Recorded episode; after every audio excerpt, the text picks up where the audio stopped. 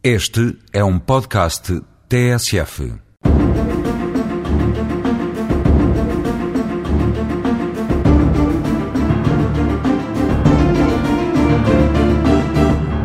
Uma das coisas que mais preocupa quem é vítima de um crime é a possibilidade de ser ressarcido dos prejuízos que teve.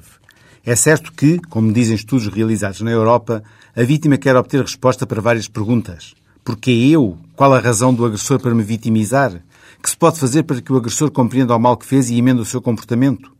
Mas, para além da resposta a estas e outras perguntas, a vítima quer ver-se restituída de tudo o que perdeu desde os gastos, as perdas de rendimentos e até a calma e tranquilidade que perdeu após a agressão.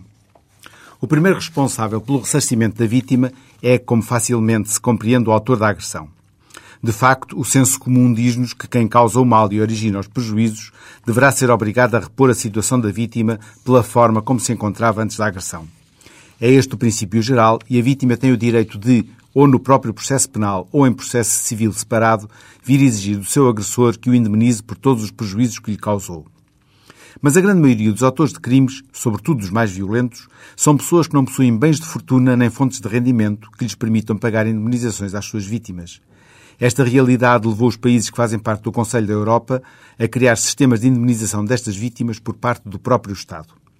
Portugal também instituiu um sistema de indemnização pelo Estado que pode, em alguns casos, substituir-se ao agressor e indemnizar a vítima. Este regime de indemnização não se aplica a todas as vítimas exigindo do Estado que se verifiquem algumas condições.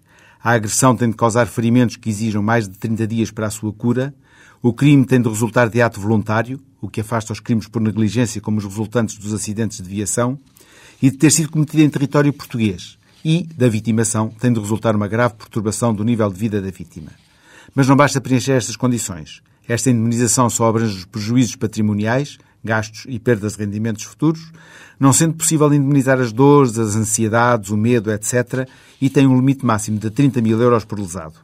Para ter acesso a este regime de indemnização, as vítimas têm apenas de contactar a Comissão de Proteção às Vítimas de Crimes através do telefone 21882 4500, 21882 4500 ou do seu sítio na internet www.cpvc.mjpt